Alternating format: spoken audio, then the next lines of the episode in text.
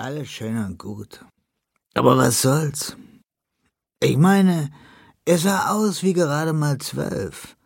So erhebend ist es nun auch wieder nicht, ein mickriges Bürschlein zu Tode zu erschrecken. Daher schwebte ich abwartend auf der Stelle und hoffte, es würde nicht allzu lange dauern, bis er die Entlassungsformel sprach. Um mir die Zeit zu vertreiben, ließ ich blaue Flammen am Innenrand des Pentagramms emporzüngeln. Natürlich reiner Hokuspokus. Ich hatte bereits alles überprüft. Das Siegel war recht ordentlich gezogen und er hatte sich nirgendwo verschrieben. Schade. Schließlich sah es so aus, als hätte der Bengel genug Mut gefasst, um zu sprechen. Jedenfalls schloss ich das aus dem Beben um seine Lippen, das nicht nur von nackter Angst herzurühren schien. Ich ließ das blaue Feuer erlöschen. Der Junge sagte etwas, ziemlich pepsig. Ich befehle dir, mir, mir. Na mach schon. Deinen Namen, Namen zu nennen. So fangen sie immer an, die Jungen. Sinnloses Gestammel. Er wusste genauso gut wie ich, dass er meinen Namen schon kannte.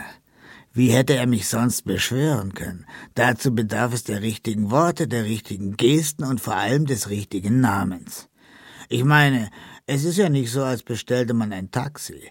Bei einer Beschwörung kommt nicht einfach irgendwer. Ich wählte eine volle, tiefe, samtig dunkle Stimme, so eine, die von überall und nirgends ertönt und Anfängern die Haare zu Berge stehen lässt. Bartimäus. Der Kleine schluckte schwer, als er das hörte. Immerhin, er war also nicht ganz dumm. Er wusste, wer und was ich war. Er kannte meinen Ruf. Als er seine Spucke runtergewirkt hatte, stotterte er weiter. Äh, ich äh, befehle dir nochmals zu antworten. Bist du jener B Bartimäus, der in alten Zeiten von den Magiern beschworen wurde, die Mauern von Prag wieder aufzurichten? Was für ein elender Umstandskrämer. Welcher Bartimäus sollte ich wohl sonst sein? Diesmal drehte ich die Lautstärke ein bisschen auf.